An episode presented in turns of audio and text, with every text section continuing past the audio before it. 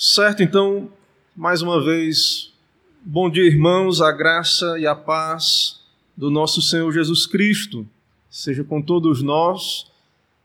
Vamos, vamos iniciar nossa classe. Essa é a segunda aula, mas o estudo de número um da Confissão de Fé de Westminster, o capítulo primeiro. Então vamos orar antes de iniciarmos aqui a nossa exposição e então Deus nos conceda graça. Oremos então nesse sentido. Senhor, muito obrigado por mais um dia teu, por estarmos aqui congregados, dedicando esse tempo ao Senhor no teu santo dia, buscando a tua graça, querendo aprender da tua palavra. E nesse propósito, ó Pai, de estudarmos a nossa confissão de fé, que cremos ser bíblica, fortemente embasada nas Escrituras, na tua palavra. Pedimos a tua graça, pedimos a bênção do teu Espírito, ilumina aquilo que for de fato confirmado na palavra, que não seja a instrução humana, mas o teu Espírito a confirmar em cada coração. Nos recebe por meio de Cristo, nos abençoa é o que pedimos em nome de Jesus, oramos. Amém. Meus irmãos, então vamos aqui na nossa classe tratar desse estudo número um. Já introduzimos a parte histórica da confissão de fé. Eu só quero dizer aos irmãos que há vários estudos e livros sobre o contexto da Assembleia de Westminster. Nós vimos ali um apanhado histórico, mas essa assembleia que durou uns quatro anos, as atas estão registradas. Então, existe uma coleção de atas da Assembleia de Westminster e existem muitos livros tratando do contexto histórico da Assembleia. Então, isso nós já vencemos, já passamos por esse momento na questão da introdução, né, naquilo que eu entendi que foi importante para entendermos, mas há muito mais coisa a aprender quem quiser pesquisar, estudar sobre é, o contexto histórico. Mas hoje nós vamos começar, começar a parte de comentar, de estudar própria, o próprio texto da confissão e comentar. Então pode passar aí o slide. Esses dois primeiros slides nós vamos ter alguns livros que estarei usando aqui e outros. Então na língua portuguesa esse aí é um livro só, mas eu coloquei duas imagens, porque são duas edições de capa diferente, mas é um livro muito bom do reverendo Paulo Anglada, que o nome do livro é Sola Escritura, a doutrina reformada das Escrituras. Esse livro, ele, ele é uma exposição do primeiro capítulo da Confissão de Fé. Então, irmãos, há vários livros comentários sobre a Confissão de Fé, e para os irmãos terem ideia né, de como é um material profundo, temos aí um livro em português de, de um pastor presbiteriano comentando o primeiro capítulo da Confissão de Fé de Westminster. Então, percebam que há muito, muito conteúdo. Né? Então, quem desejar, eu trouxe aí a imagem, podem procurar, está aí disponível. Reverendo Paulo Anglado, um homem de Deus, é, já está com o Senhor e deixou aí bons materiais, um homem muito estudioso das Escrituras e vale a pena o material dele todo, quem puder encontrar, vale a pena. Pode passar aí o próximo slide. No próximo slide aí, irmãos, nós temos é, a confissão de fé comentada por Alexander Archibald Rod, ele é filho de Charles Rod, que é um teólogo de Princeton, inclusive Rod é, Simonton foi despertado para a obra missionária ouvindo o sermão do pai desse comentarista aí, que é Charles Rod. Então, no sermão que falava das missões, é, nosso pioneiro Simonton teve o seu coração aquecido né, para a obra missionária, ou seja, ouvindo um teólogo, né, um teólogo sistemático que publicou um calhamaço aí de, de doutrina, a sua teologia sistemática, e aí nós temos um comentário da Confissão de Fé, é, de, é publicado pela editora Os Puritanos. Então, a Confissão de Fé de Westminster comentada. E do lado, um livro que eu já trouxe, eu tenho aí, está aqui, né? tanto, tanto o livro do Paulo Anglado, eu tenho aqui a primeira edição, a mais antiga, que eu usei para o nosso estudo, e também o Guia de Estudos na Confissão de Fé, publicado pela nossa casa editora. Então, esses materiais e outros são materiais que eu estou usando para é, trazer essa lição. Então, irmãos, eu não tenho pretensão de, de no, trazer algo novo, então de ser é, inovador, e na verdade, tudo que vai estar aí é fortemente embasado nesses materiais ou é citação. E aí eu vou, como professor da classe, é, também ir comentando, mas é, o que está aí não é plágio, né? tudo aí é embasado nesses materiais aí da, da confissão de fé, nesses livros que são comentários da confissão de fé e outros também. Pode passar. Irmãos, então vamos ler o texto do primeiro capítulo da Confissão de Fé, seção 1, os textos bíblicos. Vocês vão ver que estão aí nos slides que eu vou passar. Nós vamos passar por eles. É um, é um estudo temático da confissão de fé, certo? E eu quero dizer aos irmãos que as referências não são só textos prova. Não foi só texto que foi colocado ali por acaso, só para dar uma base, não. Como nós vimos no estudo histórico, foram mais de 121, né, 121 teólogos e outros é, civis ali na Assembleia. Então, esses homens eram pregadores, eram exegetas, eles eram expositores, eles iam para as línguas originais, eles pregavam o texto. Então, as referências, esse texto que temos aí, está recheado de referências bíblicas. Certo? E aí pode ser que você leia o texto e diga, mas me parece que que não encaixa muito em alguns momentos, mas os irmãos precisam ter paciência, porque, na verdade, os textos são embasados, mas é, a confissão ela não vai seguir, então, uma exposição de cada texto e explicar o porquê os teólogos escolheram esse texto.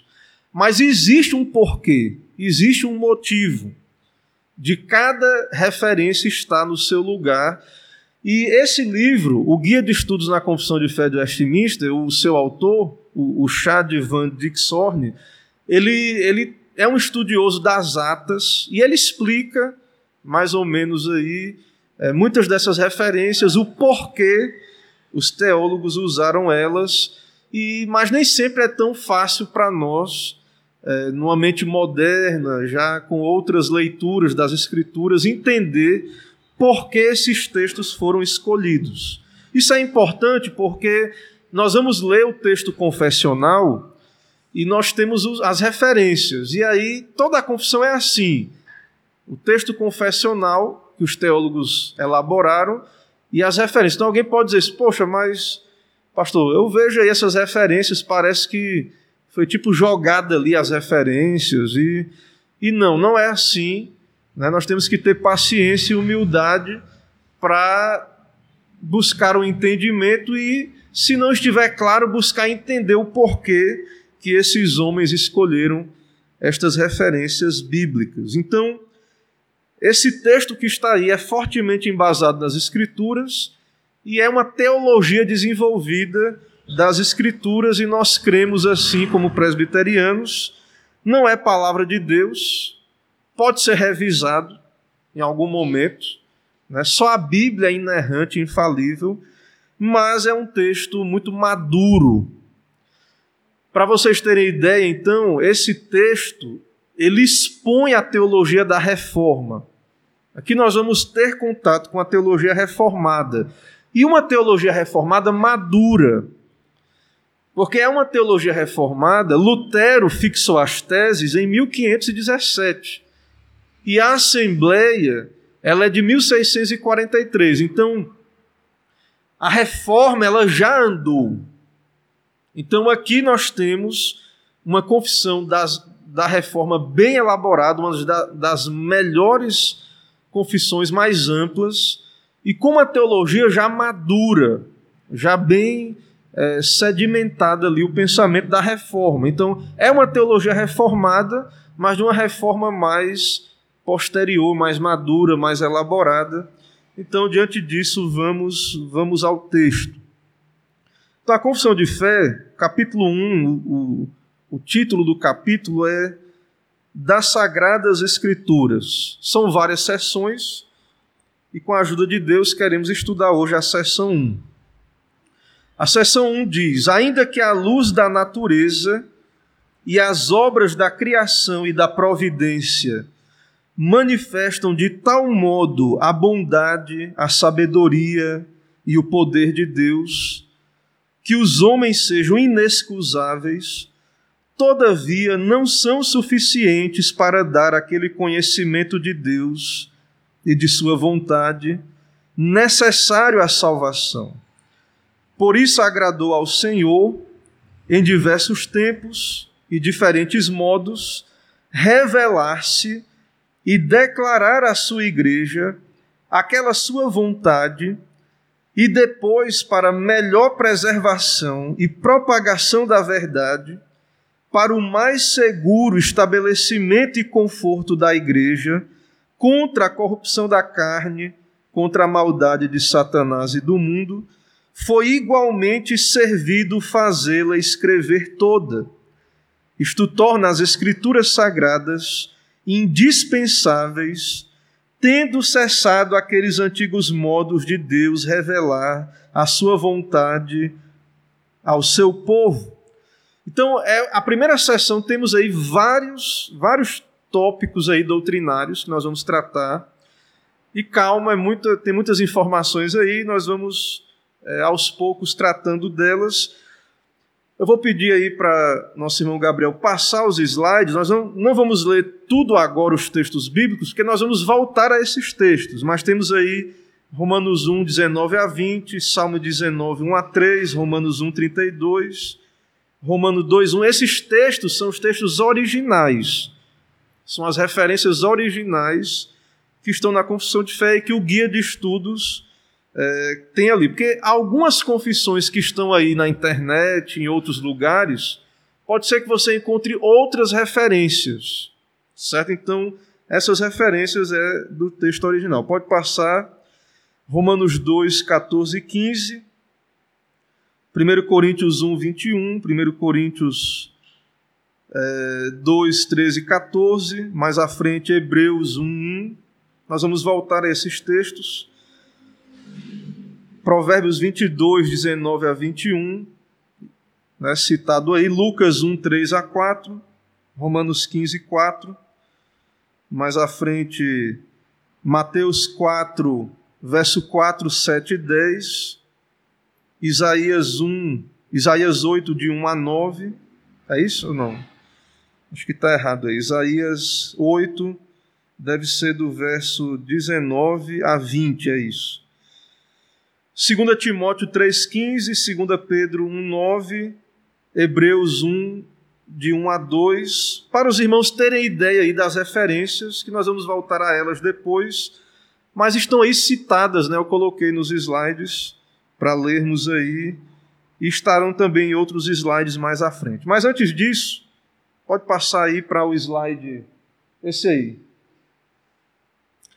Irmãos, então Querendo ou não, tenham paciência que eu estou trazendo informações porque é o primeiro capítulo, é uma introdução ainda, né? Então, algumas informações são necessárias para nos preparar aí nas próximas lições, então não precisarei falar novamente algumas informações, certo? Mas qual é o tema tratado no primeiro capítulo? Nós já falamos aí das escrituras, mas por quê? Esses teólogos, eles se reuniram, debateram sobre qual seria a ordem desses temas, não é por acaso. Não é por acaso que o breve catecismo, a primeira pergunta é: qual o fim principal do homem? Não é por acaso. E cada confissão da reforma, o catecismo de Heidelberg, né, qual é o teu único consolo, conforto na vida e na morte? Então, o tema do catecismo de Heidelberg é qual é o nosso consolo, o nosso conforto. Então, há um propósito geral e há um debate na teologia reformada qual deveria ser o tema principal. Deveríamos começar com a teologia, a doutrina de Deus ou a doutrina das Escrituras. Os teólogos de Westminster começaram com as Escrituras. Mas isso não quer dizer que a cristologia, a soteriologia, a eclesiologia, a escatologia, né, essas doutrinas, né? escatologia, a doutrina dos últimos dias, eclesiologia, a doutrina da igreja, soteriologia, a doutrina da salvação, cristologia sobre Cristo, não quer dizer que esses temas bíblicos não sejam importantes. Mas, irmãos, o Westminster, os teólogos entenderam que a nossa teologia, a nossa fé, a base é a Bíblia. O cristianismo é uma revelação, perdão, é uma, é uma religião revelada. A base da nossa fé é revelação. Deus fala. Deus se comunica. Na Trindade, Deus já falava. No Éden, antes da queda, Deus deu ao homem um pacto: não coma do fruto. Na viração da tarde, Deus aparecia, Deus falava com o homem. Deus disse: ó, dê nome aos animais. Então, o Deus das Escrituras é um Deus que se comunica, um Deus que fala. Então, o primeiro capítulo da confissão trata da bibliologia, a doutrina das Escrituras. E antes de falar das Escrituras, até mesmo, a confissão de fé, como lemos aí, ela falou da revelação geral. Deus fala na criação. E Deus, ao criar o homem à sua imagem, Deus colocou uma consciência, Deus colocou, Calvino dizia, um senso de religião, né? um senso da eternidade. Deus colocou no homem, Deus deu uma consciência ao homem de tal maneira que há uma revelação imediata no coração do homem que há Deus. E quando ele olha para a natureza, para a criação, a ordem, a providência, o governo, a estrutura da criação, o propósito, a criação tem um propósito. Então, quando o homem ele com a sua constituição, a imagem de Deus, com essa revelação de Deus ao seu coração. E na criação há uma comunicação. Deus fala, Deus se revela. E a nossa fé é baseada nisto, em revelação. Não é o que eu acho. A nossa, irmãos, para a reforma, isso é muito importante, isso é básico. Isso é a base Será que somos reformados mesmo? Nós vamos ver que esse artigo, muitos que é, pensam ser reformados já caem aqui. Porque para a reforma Deus fala e a revelação de Deus máxima e final e suficiente está nas Escrituras. Então, a doutrina das Escrituras vem em primeiro lugar, porque todas as outras doutrinas vão sair das Escrituras, vão fluir das Escrituras. Então, meus irmãos, a reforma entendeu, chegou a um princípio que está aqui desenvolvido na confissão de fé. A reforma chegou ao princípio do sola escritura. Por isso que o título do livro do reverendo Paulo Anglada é Sola Escritura, então, os reformadores, que eram teólogos bíblicos, homens de Deus e da palavra, eles entenderam que a nossa teologia, a única base para a nossa teologia é a Bíblia. Tradição tem o seu lugar, mas não tem peso de Bíblia. Tradição erra, a igreja erra. A igreja não é infalível. Os concílios erram, a confissão de fé vai falar, a gente vai estudar isso bem mais na frente, mas os concílios erram. Então, a nossa fé não pode ser baseada em tradições. Então, a nossa confissão de fé começa com a Bíblia, começa com a Escritura. E ela mesma está dizendo, ó, e vai dizer, a Escritura é a única regra de fé e de prática. Tudo isso que nós vamos dizer é porque nós cremos nas Escrituras. É porque a Escritura é a palavra de Deus. Então, o princípio reformado do sola Escritura, ele rejeita a tradição como autoridade última. A igreja é bíblico, nós cremos na igreja. Né? Deus tem uma igreja no mundo, mas a igreja, irmãos, ela não é perfeita nessa terra. E os concílios, a tradição da igreja, né, eles não são base segura para nós. Então a igreja é edificada sobre a escritura, sobre a revelação. Então, com isso, nós entendemos que nós não podemos fundamentar nossa, nossa fé em tradições. E mais, os reformadores entenderam que nós não podemos fundamentar nossa fé em supostas revelações do Espírito, novas revelações. Nós vamos ver isso aqui, vamos desenvolver esse argumento, mas, irmãos, a, a confissão de fé entende isso e os reformadores entendiam isso. Então, essas novas revelações, nós vamos desenvolver isso, não é, não pode ser base segura, segundo a confissão de fé, para fundamentar nossa teologia, né, para é, a nossa fé ser fundamentada. Então, a reforma estabeleceu a Escritura como única regra de fé e de prática, rejeitando as tradições e as novas revelações. Aqui é a introdução, eu vou desenvolver isso, mas a confissão de fé tratou disso e nós vamos ver nos textos bíblicos também qual é a base bíblica né, e confessional para tudo isso. Mas o argumento é esse. Mas antes de entrarmos no, propriamente na Bíblia, a confissão de fé ela trata de algo que vem antes. Mesmo que não tivéssemos a Bíblia, Deus fala fora da Bíblia? Sim, sem palavras.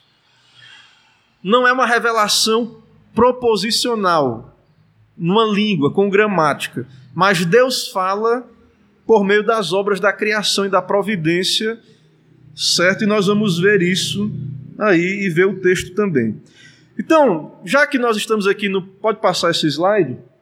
Já que estamos aqui nessa primeira aula do primeiro capítulo, o primeiro capítulo nós vamos estudar, certo? Eu vou passar esses slides para você depois. Posso colocar no grupo ali da igreja pastor Paulo Anglada, no seu livro, ele faz um sumário do primeiro capítulo. Então, nós vamos estar estudando estes temas na nossa classe aqui é, de adultos, né? nessa classe sobre a confissão de fé. Então, nós vamos estudar a doutrina da revelação, parágrafo 1, parágrafo 2 e 3, o cânon e a inspiração das Escrituras, parágrafo 4 e 5, a autoridade das Escrituras, Parágrafo 6. Suficiência das Escrituras. Parágrafo é, 7. Clareza das Escrituras. Parágrafo 9. Preservação e tradução das Escrituras. E parágrafo 10. O juiz supremo das controvérsias religiosas. Então, nós vamos estudar a confissão de fé. O primeiro capítulo vai tratar destes temas. Pode passar aí. Hoje, irmãos, nós queremos tratar da seção 1. Na seção 1, Rod, nesse comentário que eu mostrei aí da editora Os Puritanos, ele diz que essa seção vai tratar destes temas, nessa ordem lógica. E aí depois nós vamos começar a tratar aí de cada tema e ver os textos. Mas aqui é um sumário do que nós vamos tratar hoje na nossa lição, na nossa classe que é o tema do, da primeira sessão do primeiro capítulo. Rod ele diz, quatro pontos aí. O que é que vamos aprender hoje? Que a luz da natureza e as obras da criação e da providência são suficientes para fazer conhecido o fato da existência de Deus. Então há um conhecimento de Deus na criação e na providência. Deus está falando, certo? É, podemos conhecer a Deus então desse modo, mas esse conhecimento ele apenas deixa o homem inexcusável, sem justificativa. É o ponto 2. Não obstante, o volume e o tipo de conhecimento que se pode assim alcançar não é suficiente para levar alguém a ter certeza da salvação. Esse conhecimento da criação, da providência, não salva. Ninguém vai encontrar o caminho para Deus observando o sol, a lua, as estrelas. Uma religião natural, observando a ordem, a beleza da criação. Irmãos, esse conhecimento existe, ele é real há um conhecimento de Deus natural, mas esse conhecimento não salva, não é salvífico. Ninguém pode ser salvo por meio dele. É o argumento que vamos ver aí na confissão e investigarmos também nas Escrituras. Que, consequentemente, aprove a Deus, por sua soberana graça, de várias formas e de diferentes, e diferentes épocas, fazer de si mesmo e de seu propósito uma revelação a uma porção escolhida da família humana. Então Deus decidiu falar língua, gramática, não mais só essa revelação sem palavras. Deus decidiu falar. E por último, que aprove a Deus fazer essa revelação escrita e exclusivamente confinada nas Sagradas Escrituras. Então Deus decidiu escriturar, deixar essa revelação escrita. Claro, após se revelar de várias maneiras, nós vamos ver que ele falou de várias maneiras, mas o argumento confessional é que é o propósito de Deus que essa revelação fosse escrita, certo? Então vamos começar, pode passar aí. Então são temas aí que vamos tratar lemos o texto da confissão, que vai estar sempre aqui à disposição para consultarmos, vai ter as referências bíblicas. Então, vamos com calma, vamos tratar de cada tema e vamos começar com a revelação natural, certo? Então, a confissão de fé que tenho aqui, os irmãos podem ter aí em mãos, tem na internet, alguns podem ter já, está disponível, podemos adquirir ela facilmente.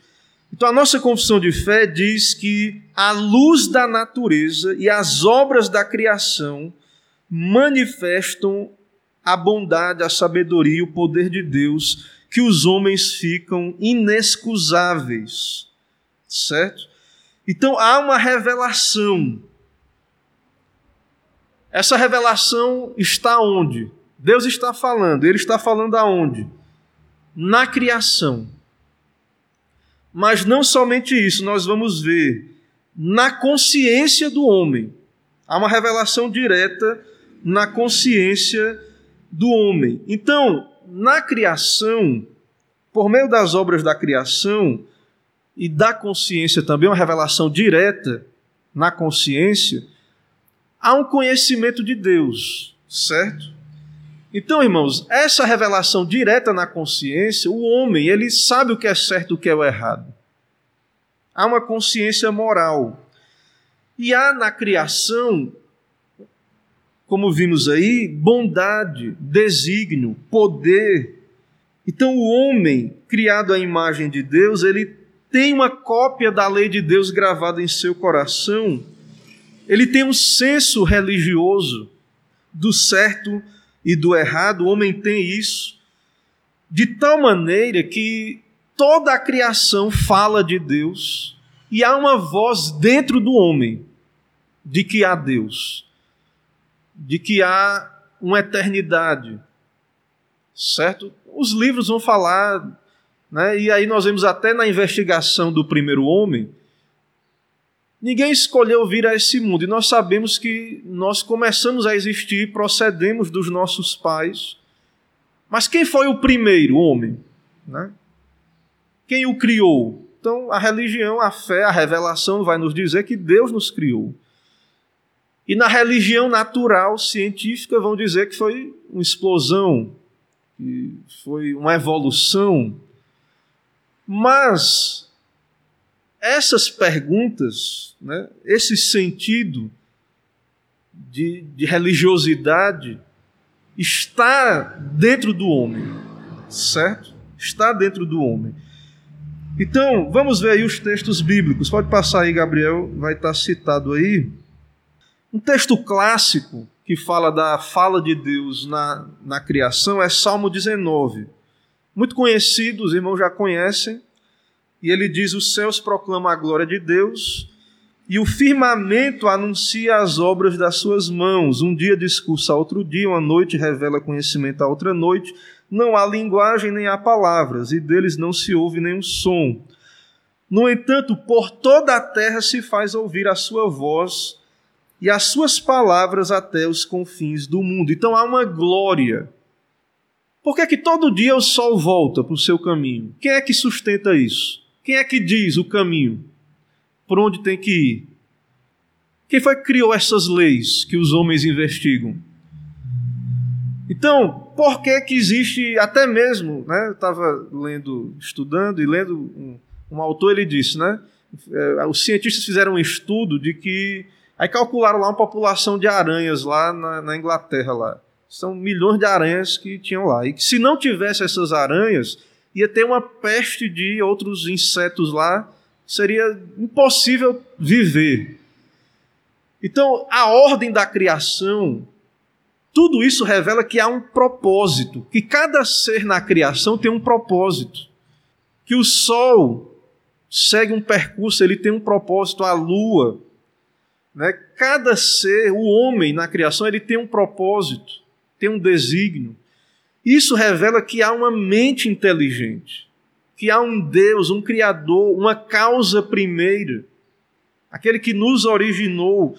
Então, o, o argumento confessional é que sem Bíblia, sem Bíblia, pela imagem de Deus no homem, olhando a criação, e aí a Bíblia, não é apenas a confissão de fé agora, a Bíblia está nos dizendo que há uma comunicação clara, suficiente para o homem entender.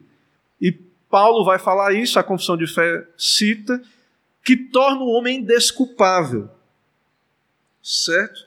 Então a voz de Deus, há uma voz de Deus né, na criação, comunicando, revelando que há um Deus, uma voz sem palavras, né?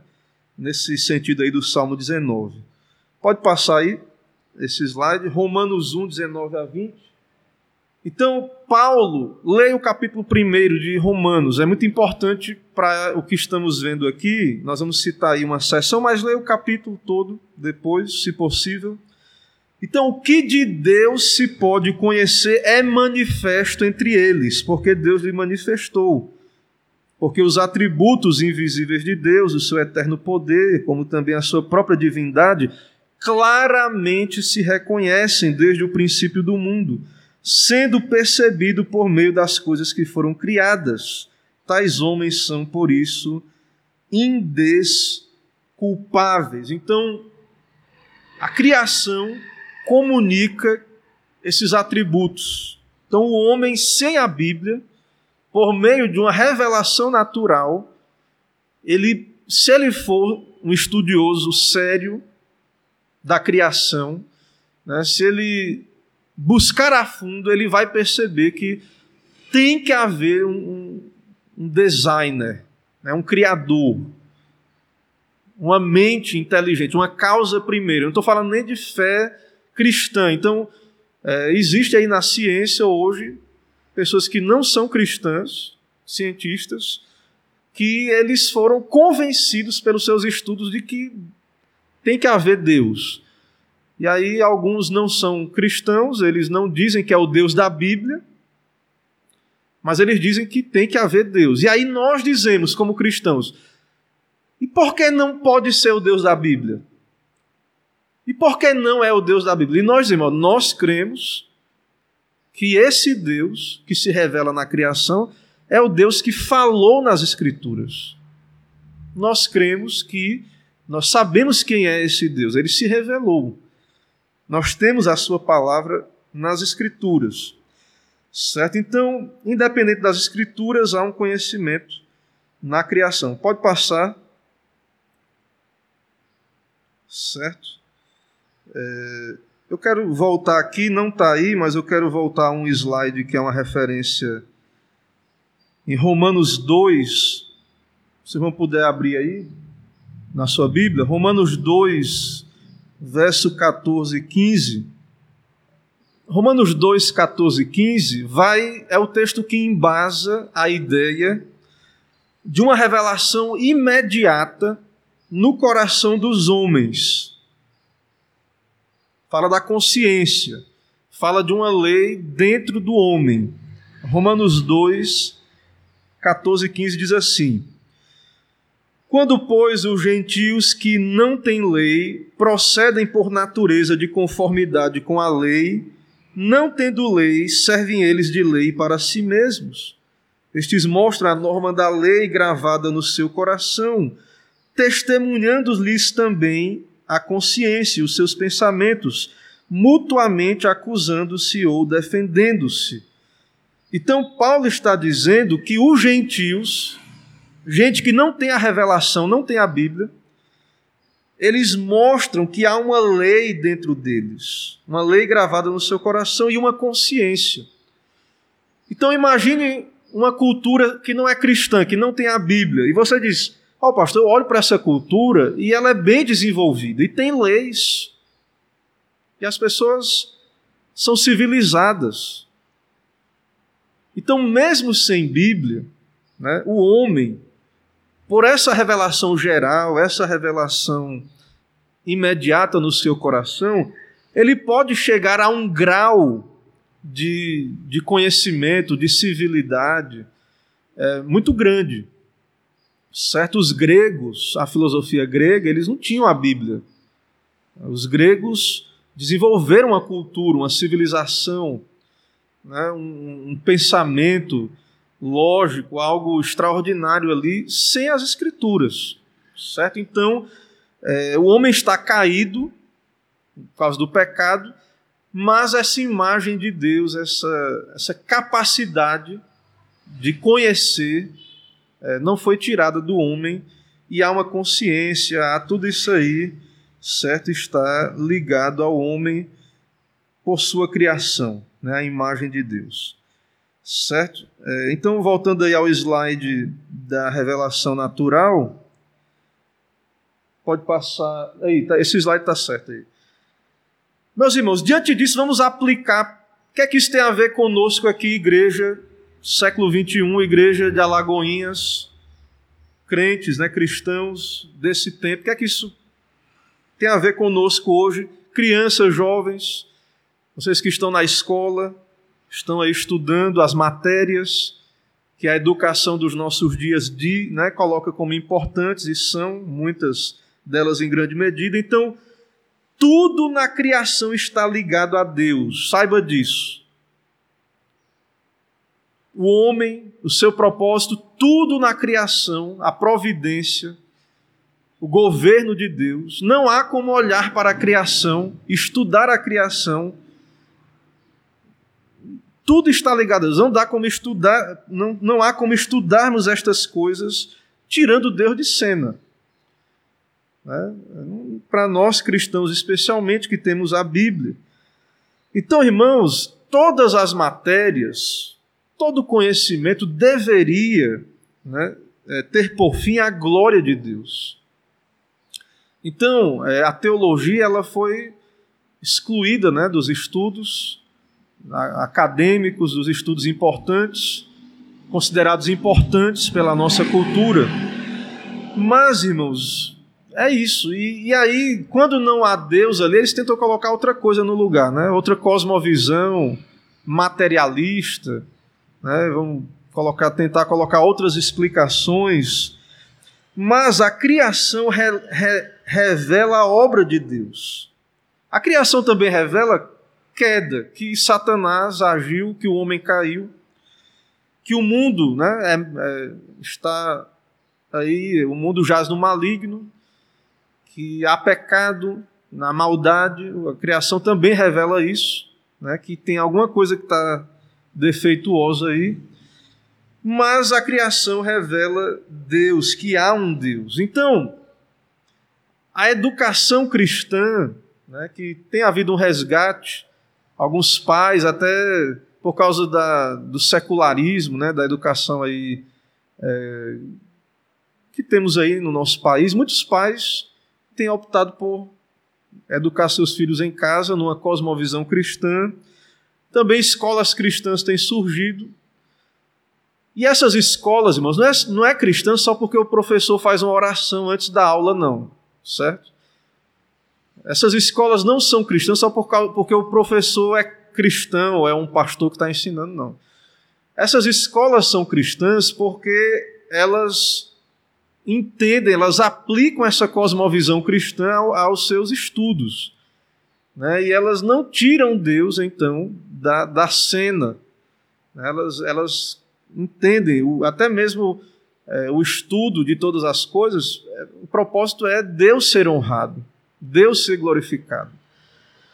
Então, é, quem sabe, né, um dia, nós como igreja temos condições de de virar a mesa, né? porque é, a, a, nossa educação, a nossa base educacional, ela é ateísta hoje em dia, né? em grande medida. E aí a gente às vezes se pergunta por que, é que o jovem, quando chega na universidade, é apostata da fé.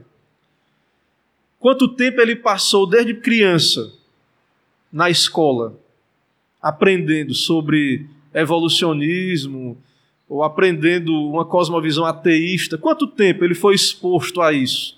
E outras ideologias, né? E aí, quando chega na universidade, na verdade, é tudo aquilo que vai ser o complemento daquilo que ele já aprendeu, né? Já, e, e nós, muitas vezes, patrocinamos isso, como pais, né? como aqueles que investem na educação dos nossos filhos. Então, nós, como igreja aqui, né, nessa escola bíblica, estudando a nossa confissão de fé, estamos aqui para orientar também os pais, né, os jovens, aqueles que estão estudando. Então, nós cristãos cremos nisto, que a criação revela Deus e que não existe um ateísmo lá no íntimo verdadeiro. Não existe. E nós não precisamos provar Deus para a ciência. Nós não precisamos provar. Certo? A criação revela a glória de Deus. A consciência revela essa, esse Deus.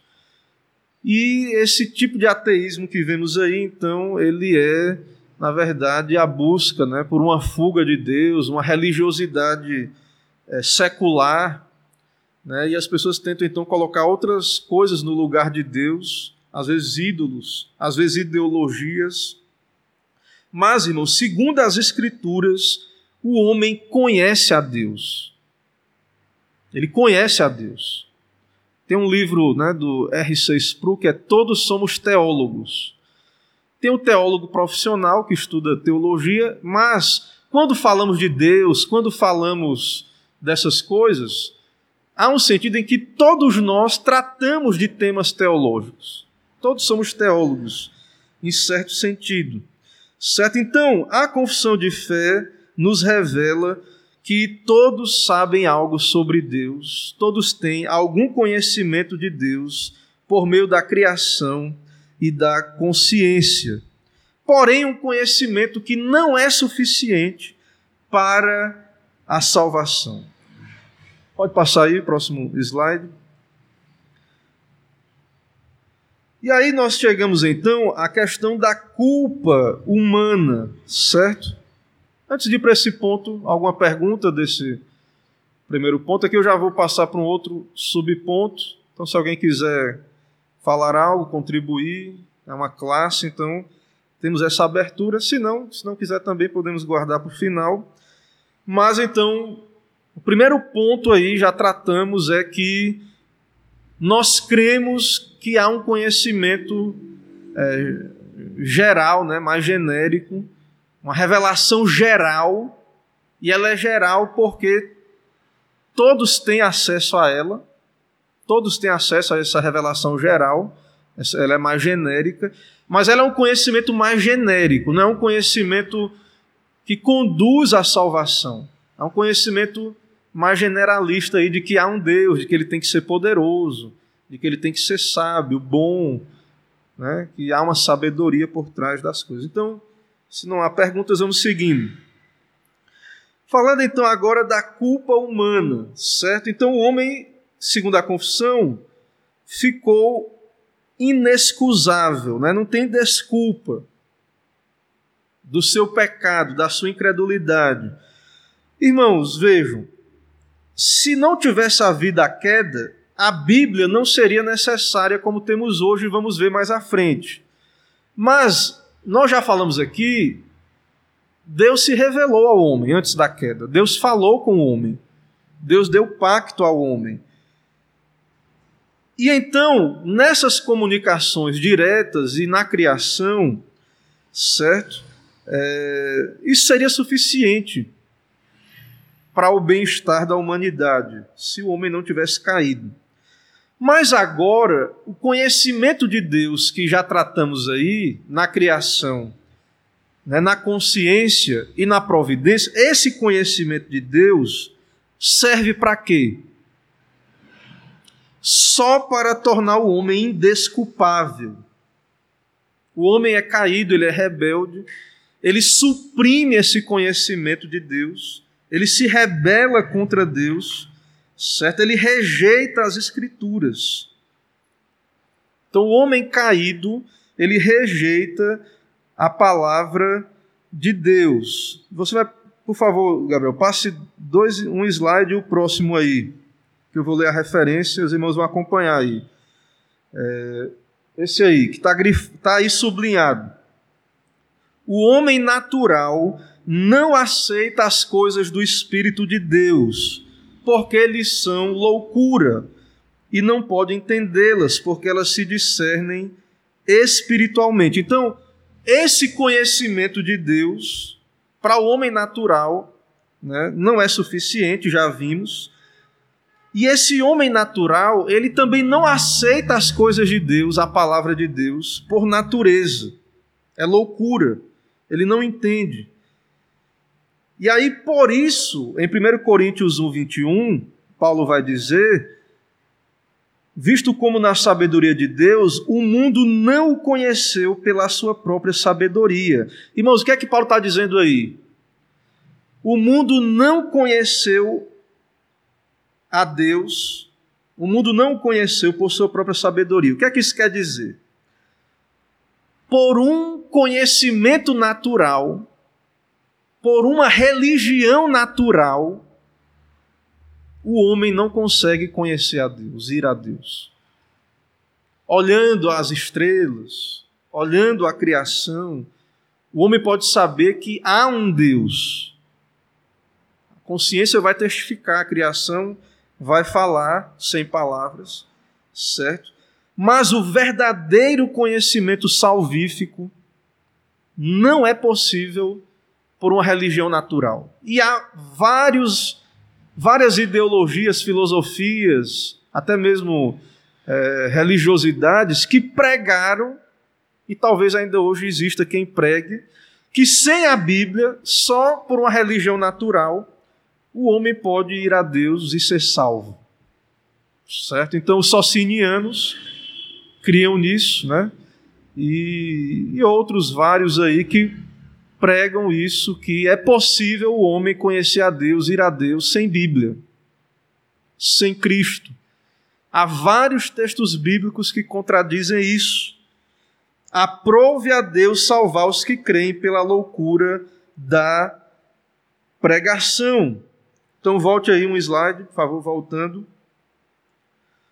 Então, a revelação natural nunca teve um propósito salvador ela apenas condena o homem, certo? Muitos são adeptos da religião natural, acreditam que esta revelação pode salvar pecadores.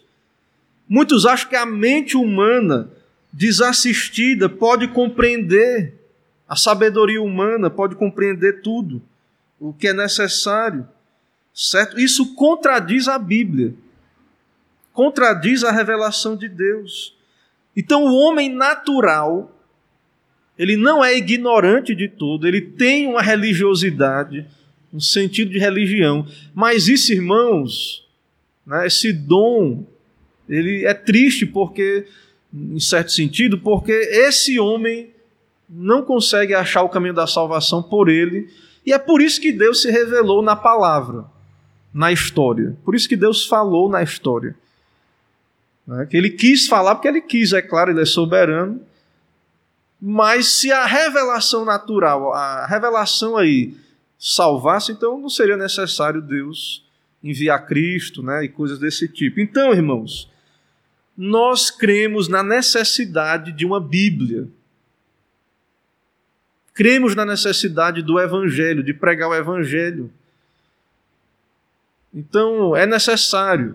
Então, o, uma cultura, por mais desenvolvida que seja, né, a cultura indígena ou outra cultura, né, ela, por mais que, que tenha luz da criação, por mais que essa cultura tenha se desenvolvido, mas esse conhecimento, lembrando dos gregos né, que eu citei, esse conhecimento não salva.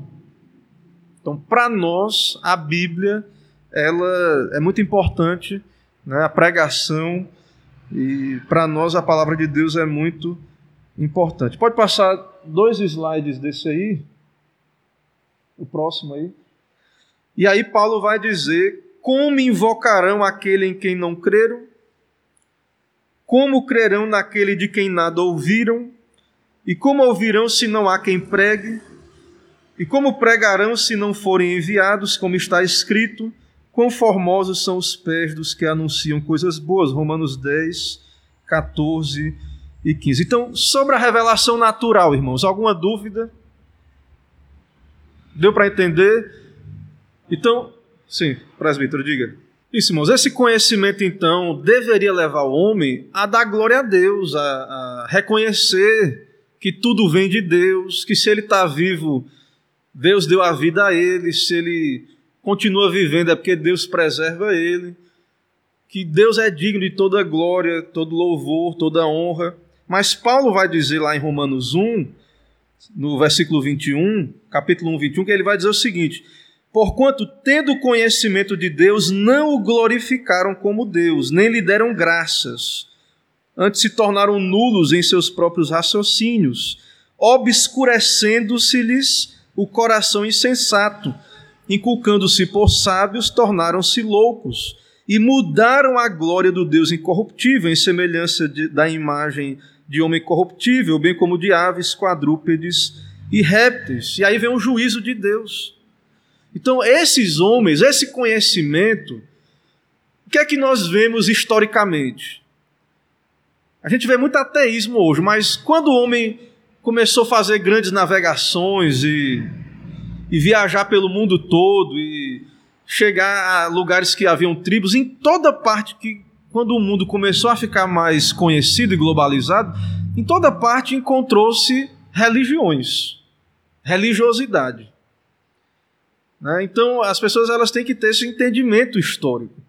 Historicamente, né, se você fizer um estudo, uma análise histórica, você vai ver que a questão religiosa está impregnado em todas as épocas, em toda parte. Você vai encontrar é, no lugar mais isolado, na ilha mais isolada que tinha ali uma tribo, alguém, esse entendimento da divindade, de que há uma divindade certo? Porém, esse conhecimento natural, o homem natural, ao invés de glorificar ao Deus Criador, Paulo vai dizer que eles não glorificaram nem deram graças a Ele, mas se tornaram nulos. E aí é, inculcando-se por sábios, tornaram-se loucos, e aí mudaram a glória de Deus, e aí fizeram ídolos para si. Deuses, né? Criaram deuses, a idolatria. Então, de fato, esse conhecimento deveria levar o homem a honrar a Deus, a glorificar a Deus. Mas por causa da queda, o homem se corrompe, né? mas esse conhecimento é suficiente para condená-lo. Certo? Então, irmãos, nós não cremos na teoria do selvagem inocente, né? Do, ah, não, mas não vá lá. É assim, não cuidar do índio, né? Vamos preservar a cultura. É por isso que os missionários se jogavam lá no meio de uma tribo para traduzir a Bíblia. Sofrendo ali numa cultura, às vezes, para aprender uma língua ali e traduzir as escrituras, porque a palavra de Deus nos mostra isso, que o evangelho deve ser pregado a toda criatura.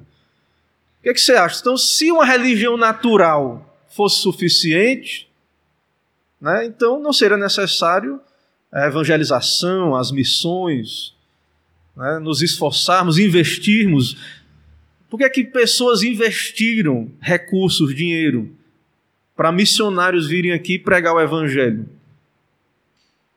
Né? A salvação é de graça, mas pessoas que foram alcançadas pela graça entenderam isso, que era necessário conhecimento das Escrituras. Por que, é que fundaram os protestantes que vieram para o Brasil? A história do protestantismo brasileiro. Eu falei aqui das escolas. O que foi que os missionários fizeram? Porque a cultura era católica em geral. E aí eles, rapaz, é difícil, era difícil converter pessoas. Claro que a conversão pertence ao Senhor, mas o que, é que eles pensaram? Rapaz, a gente tem que fundar escolas para ensinar essa cosmovisão cristã. Né? E aí fundaram-se escolas para ensinar o povo a ler a Bíblia, ter acesso à revelação. Claro que a, conversão é obra da graça, é obra do Espírito Santo. Mas esse conhecimento da revelação escrita, ele é necessário que ele chegue, porque o homem entregue a si mesmo, o homem entregue é, ao senso comum, a, a, aos seus pensamentos, ele não, ele não encontra o caminho sozinho. Né? Precisa um evangelista, né? ali do, do peregrino, né? que diga onde é que está a porta estreita, que aponte para Cristo, aponte para o evangelho. Então, nós precisamos, irmãos, disso. Então, é muito importante que essa igreja não feche as portas, por exemplo. É muito importante que esse conhecimento que você está ouvindo, aqui, você está tendo essa oportunidade de ouvir, é muito importante que outras pessoas escutem isso. Porque elas, elas são ignorantes? Não. Elas têm conhecimento que as condena. Então, a gente não está aqui dizendo que só a gente sabe de, que existe Deus, né? e todo mundo é ignorante. Não, mas é, a pergunta é: será que esse conhecimento que as pessoas têm da revelação, qual nível está? É suficiente? Então, por isso, a importância da educação cristã, de escolas cristãs, de que a igreja esteja de portas abertas, ensinando, instruindo. Mas, como o presbítero Romeu falou muito bem, o homem é orgulhoso. Né? O homem é orgulhoso. Ele acha que não precisa de Bíblia. Ele acha, não, e ele é religioso. Ele, então, assim, ele sabe que existe Deus. E aí, não, Deus, Deus, ele acha que Deus está assim para ele, ó. Beleza? Isso é, é maravilhoso. Ele acha que ele é uma pessoa maravilhosa, porque Deus abençoa ele demais. Então, sem a Bíblia, ele não sabe que Deus está irado com ele. Sem a Bíblia, ele não sabe que ele está morto, perdido. Sem a revelação, ele não tem esse espelho das Escrituras que faz ele ver a deformidade que ele é agora, caído. Então, o homem natural, a religião natural, não, não revela essas coisas. Não revela quem é Deus, quem é Cristo, essas coisas. Então, irmãos, os professores, né, que temos muitas vezes temos muitos na, na igreja, os pais, a igreja em si, né, nós somos é, a agência do reino de Deus nessa terra. Nós somos é como que um último bastião, né? O mundo avançou com seu ateísmo, com as suas ideologias, mas graças a Deus ainda temos aqui um espaço em que Deus nos permite aprender e ensinar. Porém, isso tem entrado dentro da igreja. O mundanismo, né, as visões mundanas, as ideologias do mundo têm entrado dentro da igreja. E aí, muitos cristãos acham que não, é, é, fazer missão não precisa com Bíblia, com. É só que se a pessoa conhecer a Deus é o mais importante, independente da Bíblia. Independente se ela tiver um conhecimento bíblico. Independente de doutrina, conhecimento doutrinário. Eu quero é que a pessoa chegue a Deus, conheça a Deus. Mas, como vamos ver, Deus se revela né, de modo salvífico nas Escrituras. Então, uma evangelização genérica, né, um conhecimento genérico de Deus, ele tem a sua importância, não negamos. Mas o conhecimento que queremos que as pessoas tenham é um conhecimento suficiente para que elas sejam salvas, elas possam ir a Cristo né, e receber a salvação. Então, muito boa a participação do nosso irmão presbítero Romeu. Infelizmente, muita gente para, muita gente acha que já sabe, né, o orgulho, a vaidade, a sabedoria humana, e aí não chega nessa parte que vamos chegar agora aí. Pode passar. A revelação especial. Então, diante da insuficiência dessa revelação geral, genérica, essa revelação natural, ela é insuficiente, aprove a Deus revelar-se à sua igreja. Lá desde o Antigo Testamento, temos a história da redenção, da revelação. Desde o Éden, Deus se revelou. Antes da queda, Deus falou diretamente com Adão, depois também. E aí nós vemos teofanias, anjos, sonhos, visões, profetas, homens inspirados. Então, Hebreus vai dizer, pode passar próximo slide, havendo Deus outrora falado muitas vezes e de muitas maneiras aos pais pelos profetas. Então, Deus se comunica, Deus fala na criação, na consciência e mais, Deus é um Deus que falou e fala. Ele tem se comunicado na história. Ele falou muitas vezes e de muitas maneiras aos pais pelos profetas. Vários meios de revelação. Pode passar. No Novo Testamento, Paulo diz que o evangelho que ele anunciava não é segundo o homem. Ele não recebeu nem aprendeu de homem algum, mas mediante revelação. Então, nós cremos em revelação. Cremos num, cremos num Deus que se revela, que fala, que falou e fala hoje também. Nós cremos nisso, certo? Mas nós vamos ver aí, pode passar, pastor Paulo Anglada cita no seu livro, que a ideia do, dos irmãos da confissão, né, a ideia confessional, que à igreja foram confiados os oráculos de Deus, uma revelação especial, inspirada, clara, precisa, autoritativa, suficiente para ensinar o homem o que, o que ele deve conhecer e crer e o que dele é requerido, com vistas à sua própria salvação e à glória de Deus. Então, dentre toda a humanidade, Deus escolheu um povo e se revelou a ele, desde o Antigo Testamento. A Adão, aos patriarcas, a Israel, Deus se revelou claramente, de modo inspirado, uma revelação suficiente e clara, suficiente para ensinar o homem o que é necessário. Qual é a vontade de Deus para a vida do homem? Então Deus se revelou, certo, dessa maneira. Então a confissão de fé, ela vai também, o texto confessional, como citamos aí as referências bíblicas, o texto confessional vai dizer Vou ler aqui o meu, o meu texto, que está aqui. Por isso foi o Senhor servido em diversos tempos e diferentes modos revelar-se e declarar à sua igreja aquela sua vontade. E depois, para melhor preservação e propagação da verdade, para o mais seguro estabelecimento e conforto da igreja, contra a corrupção da carne e malícia de Satanás e do mundo, foi igualmente servido fazê-lo escrever toda. Então Deus falou de várias maneiras e aí foi o propósito de Deus que essa revelação fosse escrita.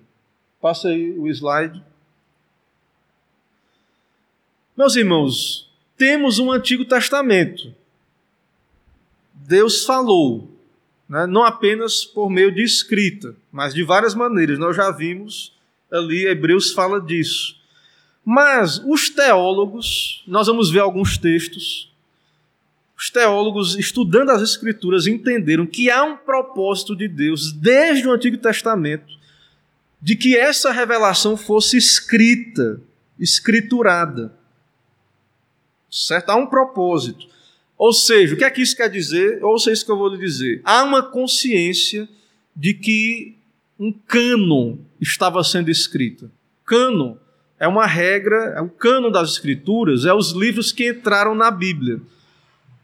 Outros não eram inspirados, foram rejeitados. Então, Deus estava escrevendo Bíblia através dos seus autores humanos ali das revelações, e havia uma consciência disso no Antigo Testamento, de que haviam profetas, homens que falaram da parte de Deus, e haviam falsos profetas também, que esses outros textos foram rejeitados.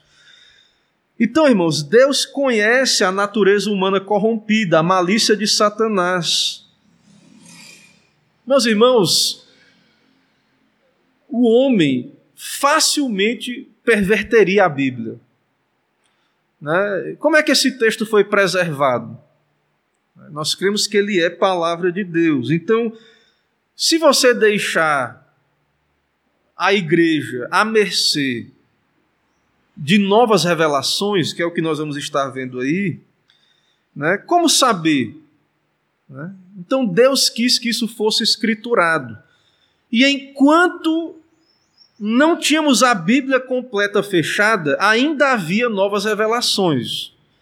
Então, no Antigo Testamento, o cânon não estava fechado. Então, os profetas estavam ali falando. Mas havia uma consciência de que viria o Messias. E aí, lá em Hebreus, no capítulo 1, como nós já citamos aí, a primeira parte aí do texto, lá em Hebreus, no capítulo 1, Deus falou de várias maneiras né, aos pais pelos profetas, mas o autor diz: Nestes últimos dias nos falou pelo Filho, a quem constituiu o herdeiro de todas as coisas. Então, nestes últimos dias, a revelação final e máxima de Deus foi pelo Filho que através dos profetas, perdão, dos apóstolos, teve essa revelação escriturada no Novo Testamento. Mas antes disso, no período apostólico, antes dos apóstolos, dos homens que Deus escolheu escriturar essa Bíblia, na igreja havia novas revelações. Leia as cartas de Paulo. Então, antes desse texto ser cristalizado, na igreja, o Espírito Santo, ele inspirava pessoas tinha falando em línguas inspiradas, outros profetizavam. Mas havia uma consciência, irmãos, de que, que a Bíblia estava sendo escrita e de que uma, quando Deus fala inspiradamente é peso de Bíblia, é palavra de Deus. Poderia muito bem entrar no cano. Se não entrou é porque Deus não quis. Certo? Então, Deus foi revelando essa sua vontade, ela foi sendo escriturada. Há grupos que entendem que não, que ainda temos novas revelações. Então, esses grupos, eles entendem que não cessou a revelação, que ela não é, se você diz que não cessou, então ela não é suficiente. E meus irmãos, isso na história da igreja cristã tem acontecido, e vários grupos é, pessoas que dizem, não, eu vi, Deus falou, tive uma revelação. E vários grupos, por exemplo, o que fundou o Adventismo, ele entendeu que teve ali né, os fundadores uma visão. Por exemplo, os mormons, eles levavam tão a sério essa ideia de que tinham essa revelação e que quando Deus fala é Bíblia, que além da Bíblia eles, eles têm mais dois outros livros, livro dos, do, Mormon, do Mormon, que é para eles Bíblia, tem peso de Bíblia. Certo? Então, nós entendemos, a reforma entendeu, nós vamos ver aí o texto confessional e alguns textos bíblicos, nós entendemos que essa revelação Deus quis que ela fosse escriturada. Deus não deixou essa revelação à mercê dos homens, de novas revelações ou de tradições. Então, o que Deus quis ficou registrado. Passa aí o slide. É, Paulo cita ali a Timóteo, né, falando da Bíblia, e dessa ideia de que há uma, uma revelação autoritativa escrita. Ele diz: Desde é, tu, porém, permanece naquilo que aprendeste e de que foste inteirado, sabendo de quem o aprendeste, e que desde a infância sabes as sagradas letras que podem tornar-te sábio para a salvação. Pela fé em Cristo Jesus, toda a Escritura é inspirada por Deus e útil para o ensino, para a repreensão, para a correção, para a educação na justiça, a fim de que o homem de Deus seja perfeito e perfeitamente habilitado para toda boa obra. Não havia ainda o Novo Testamento aí, mas Paulo está dizendo para Timóteo que ele aprendeu das sagradas letras e que a Escritura, toda ela, é inspirada e útil, suficiente para o ensino útil, para a repreensão, correção, educação na justiça e etc. Aí que ele diz. Pode passar. Pedro também falando da Bíblia, 2 Pedro 1, 19 a 21, 19 a 21, ele diz que nós temos confirmado a palavra profética, fazemos bem atendê-la como uma candeia que brilha em lugar tenebroso, até que o dia clareie a estrela da alva nasce em vosso coração, sabendo primeiramente isso. Nenhuma profecia da Escritura provém de particular elucidação, porque nunca jamais profecia foi dada por vontade humana. Entretanto, homens santos falaram da parte de Deus, movidos pelo o Espírito Santo. Então, irmãos, há uma consciência de que Deus escriturou a sua palavra. Eu vou citar aqui depois, mas os irmãos lembram. No começo do ministério de Cristo, Jesus foi levado ao deserto e Satanás o tentou. Como foi que Jesus resistiu a Satanás? O que é que ele disse? Está escrito. Ele citou a Bíblia para Satanás. Então há uma consciência de cânon, de que havia sagradas letras, textos que entraram no cânon, que, é, que são palavra de Deus. Havia essa consciência ali com relação ao Antigo Testamento. Pode passar. Então, irmãos, o texto confessional, diante disso, né, é conduzido, e nós também, a entender que Deus decidiu que essa Bíblia fosse escriturada, esse texto bíblico né, essa revelação fosse escriturada, e a confissão de fé fala aí no, na primeira sessão, né, ela diz o seguinte: da seguinte modo, para o mais seguro estabelecimento e conforto da igreja contra a corrupção da carne e malícia de Satanás e do mundo, foi igualmente servido fazê-la escrever toda. Sabendo Deus das distorções, dos erros, é, ele foi servido fazer ele escrever toda. Isso torna indispensável a Sagrada Escritura, tendo cessado aqueles antigos modos de revelar Deus a sua vontade ao seu povo. Então, tendo completado a revelação do cano, a confissão de fé entende que aqueles modos de revelação cessaram. Com base em quê? Né? Quais os textos citados aí? que nós vamos ver os textos citados, com base em que a confissão de fé entende isso, né? Hebreus, já citamos, 1 e 2, que nesses últimos dias nos falou Deus pelo Filho. Então, Cristo é a revelação máxima, máxima e última. E os apóstolos falaram em nome de Cristo, certo? Então, a base confessional, então, está em que é, Deus falou, isso foi escriturado no Novo Testamento, e quando o cânon foi fechado, então nós na igreja não precisamos mais de profetas ou apóstolos ou alguém é, nos dizendo aqui, trazendo palavra de Deus, porque se alguém diz assim, ó, Deus me disse, então é, tem peso de Bíblia. E nós entendemos então que a Bíblia ela é suficiente.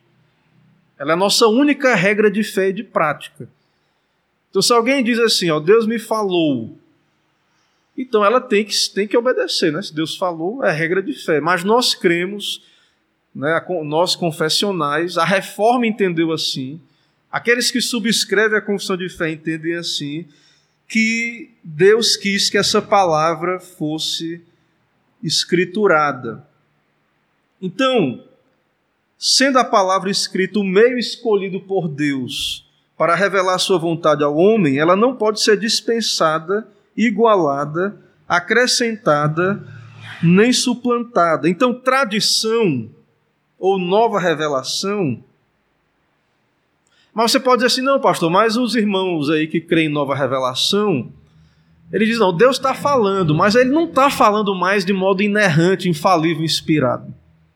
Aí eu digo, sim, aí então quer dizer que agora Deus continua falando de modo falível. Então Deus rebaixou, então Deus fracassa no seu propósito de, de se revelar ao homem. Meus irmãos, nós cremos então que temos uma palavra suficiente. O Espírito foi que revelou essa palavra. Ele age por meio da palavra, com ela ela é indispensável para comunicar as verdades da salvação. Então, a tradição oral também pode ser que a tradição seja fiel à Bíblia, tudo bem. Mas a tradição oral não tem peso de Bíblia. Então, não apenas, não apenas agora, na época da reforma, havia os reformadores radicais que criam na luz interior que Deus estava falando. E vários desses grupos aí, como eu disse, baseiam a sua fé em novas revelações. Profeta tal, no ano tal, Deus falou com ele, ou ele viu alguma coisa. Irmãos, a reforma protestante entendeu que a nossa fé é baseada em revelação, mas apenas na revelação das Escrituras. Certo? Eu quero recomendar um texto, passe aí, foi meu professor, está na internet esse texto. Depois leia, se puder, um artigo de um pouco mais de 20 páginas. Professor Moisés Bezerril, Comunicácio Extra Escritura. É possível Deus falar hoje fora das Escrituras? Passe aí. Leia depois. Nós vamos voltar a tratar desse. Vamos estar tratando desse tema ainda nesse, nesse estudo do capítulo 1 da Confissão de Fé. Mas essa afirmação, o Senhor me falou, né? É, isso é proveniente da tradição reformada? Não. Não é da tradição reformada, isso. Certo? Então a nossa confissão de fé entende que Deus fala hoje, fala. Como é que Deus fala hoje? Por meio iluminatório e escriturístico. Deus está falando. Ele nos ilumina. Quando lemos a Bíblia, pregação fiel, Deus está falando hoje.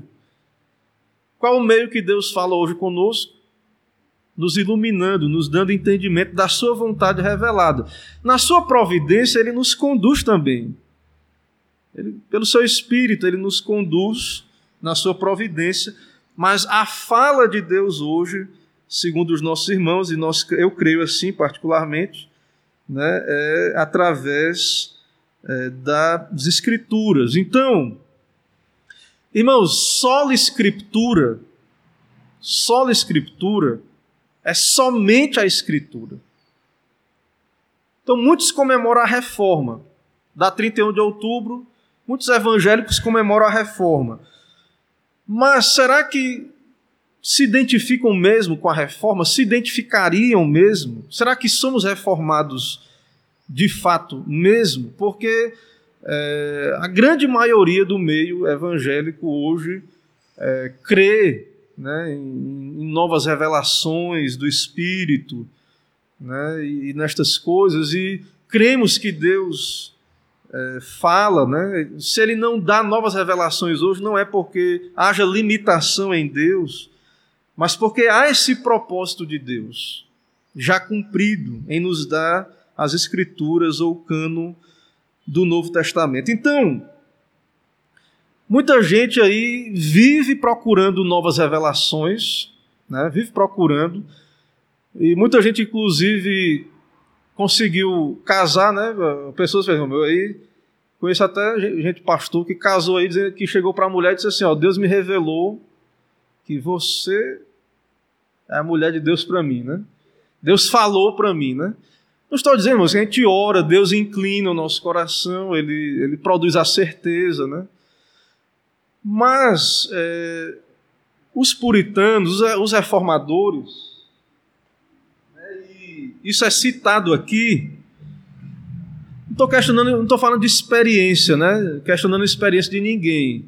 Estou falando da teologia que é baseada na confissão, né? E como acreditamos e cremos, né? Então muita gente graças a Deus, está aí bem casado, porque falou que Deus revelou, né? E conseguiu convencer a sua varoa através né, desse tipo de, de profetada, né? Então, é, por exemplo, aqui nesse livro, né? Estou dizendo que o casamento dessas pessoas é ruim, não, viu? Graças a Deus, se os dois eram crentes e se deram bem, né? Então Deus usou de misericórdia aí. Mas é, aqui ele cita William Gojo, um patriarca puritano da Assembleia, aqui para a gente ter ideia de como pensavam os teóricos de Westminster. Ele diz: a pretensão de uma nova iluminação e de inspiração imediata nos dias de hoje é uma mera pretensão. Então, se existe nova revelação hoje, eu poderia chegar e dizer: ó, Deus falou comigo, me inspirou, e Deus me falou aqui dizer o que, é que a gente vai fazer. Para onde a igreja qual a visão para a igreja? Então, o, os teóricos de Westminster, os teólogos diziam então que isso é, é pretensão. Francis Cheynell reclamou das pessoas de sua época que entregavam um púlpito depressa demais a qualquer um que tivesse convencido a si mesmo de que tinha uma interpretação espiritual da palavra, fosse por inspiração, sugestão ou assistência do Espírito. Meus irmãos, hoje aí na internet está cheio de gente que disse que recebeu um. Né? Inclusive, é, o movimento que defende hoje, nos nossos dias, fortemente a nova revelação do Espírito é o movimento pentecostal. Né? Então, eles dizem que teve o avivamento da Rua Azusa e aí antes? Porque desde que os, que os apóstolos morreram e a, e a, era apostólica acabou, nunca, estuda a história, nunca a igreja foi conduzida por, por novas revelações. Por pastores que chegavam assim, ó, Deus me revelou, então vai ser assim agora aqui na igreja. Então, toda a história, a igreja foi conduzida pela pregação, pelas escrituras, aí agora, por novas revelações, então estava todo mundo errado antes. E agora a igreja tem que buscar a profecia, a revelação, as novas revelações. Então, irmãos, a igreja, historicamente a igreja, ela não tem, não foi conduzida. Agora, vários movimentos considerados heréticos, o montanismo, os quáqueros, alegavam essa luz interior. E muita gente hoje está aí na internet dizendo que teve uma visão, que foi no inferno e voltou, que viu alguma coisa, que Deus revelou alguma coisa. E aí a igreja vai seguir essas coisas, essas especulações, muitas coisas totalmente sem base bíblica, né? E nós que cremos que Deus já deu uma revelação suficiente para nós. E aí ele diz: ó, esse negócio não é novo, viu? Esse negócio aí do casamento aí por revelação não é novo. Ele diz aqui o seguinte: É, George Walker falou duramente contra homens fracos que diziam para que as moças se casassem com eles por alguma suposta inspiração e revelação divina. Seja por falta de iniciativa ou por desespero, os homens não deveriam pressionar uma mulher a se casar com base no Deus disse. Então o cara não tinha coragem né, de ser homem, chegar para a mulher né, e propor o casamento. Então ele diz: ó, Deus me falou, e aí se a mulher acreditasse era difícil até ela resistir né, àquela revelação. Certo? Então, irmãos, veja, perceba que se cremos em novas revelações, se Deus está falando hoje, então tem que ser fala inspirada. É palavra de Deus, é assim disse o Senhor. Então a Bíblia não é suficiente. Então a, temos o quê? Qual é a regra de fé e prática da igreja? É a Bíblia somente, sola escritura, ou é a Bíblia e novas revelações? Ou é a Bíblia e tradição, ou a Bíblia sozinha? Então, se Deus está falando hoje, se eu creio que Deus está falando hoje, então eu não sou só escritura. Eu não creio no princípio do somente a escritura. Se Deus chegar e falar, eu tenho que fazer. Eu tenho que atender. A igreja vai ter que seguir aquele curso de ação. É por isso que a reforma, irmãos, é um movimento de retorno às escrituras, é um movimento extremamente bíblico, de pregar a Bíblia, não é um movimento ligado a, a experiencialismo, ao que um disse, um experimentou, disse. É por isso que aqui nós queremos aprender das Escrituras, seguir as Escrituras. Né? Então isso é muito importante para nós. O tempo avançou já muito, eu quero então encerrar, perguntar se há alguma dúvida. Nós vamos continuar tratando disso, mas se ficou algo aí difícil de entender, que o irmão queira esclarecer, se eu puder responder, estamos aqui para tentar responder. Fique à vontade. Então, abra aí para perguntas né, dos irmãos. Se alguém quiser perguntar. Né? Deu para compreender, então, irmãos? Há um cânon né, que estava sendo escrito desde o Antigo Testamento. Então, houve um período entre os testamentos. E no Novo Testamento, Cristo veio, os apóstolos e aquele cânon estava sendo escrito. Naquele período, Deus estava falando inspiradamente tudo, mas havia um propósito de que chegássemos aonde estamos hoje, tendo uma Bíblia escriturada. E aqueles dons cessaram, e desde então a igreja tem sido conduzida, igreja fiel a Cristo, né, tem sido conduzida pelas Escrituras. E nós entendemos, os reformados, que abrir esse princípio para essas supostas novas revelações é um princípio muito perigoso, certo? E isso explica a confusão do meio evangélico.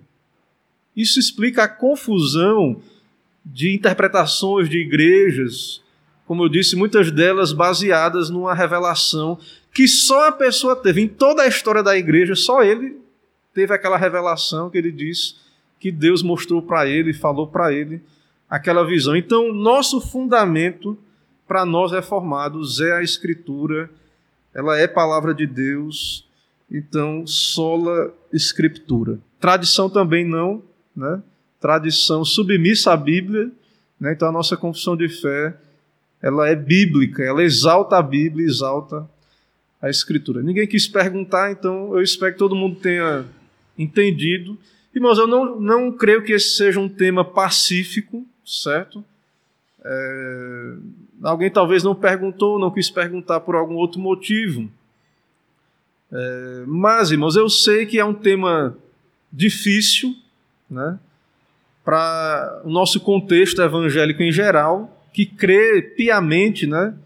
Até acha que é blasfemo você dizer que que, é, que Deus não está falando hoje, que seria blasfêmia contra o Espírito Santo. E aí, o que, que acontece aí nessas outras igrejas?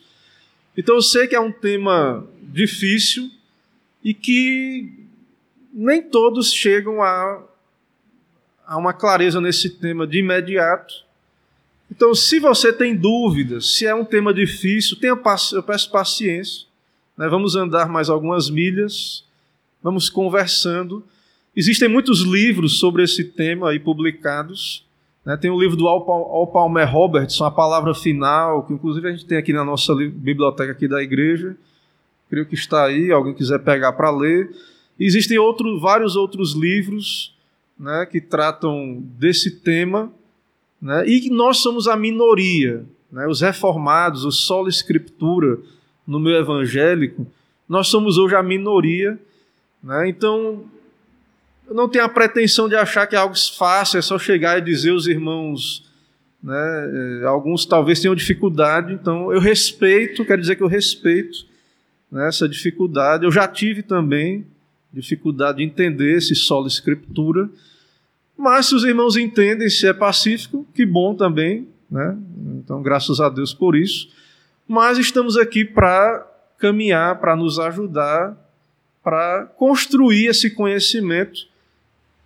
E, acima de tudo, ore, para que Deus, que seja Deus, ali confirmar se o que a confissão de fé defende é palavra de Deus, vem da Bíblia ou não, então, não só por causa do texto bíblico, só porque é reformado, mas que possamos ser convencidos pelas Escrituras, certo? Então, a lógica aí das Escrituras, dos, dos confessionais é essa. Então, ninguém perguntou, vamos orar, vamos encerrar esse momento. Senhor, muito obrigado por essa manhã na tua presença, tua palavra que nos foi dado esse tesouro revelado.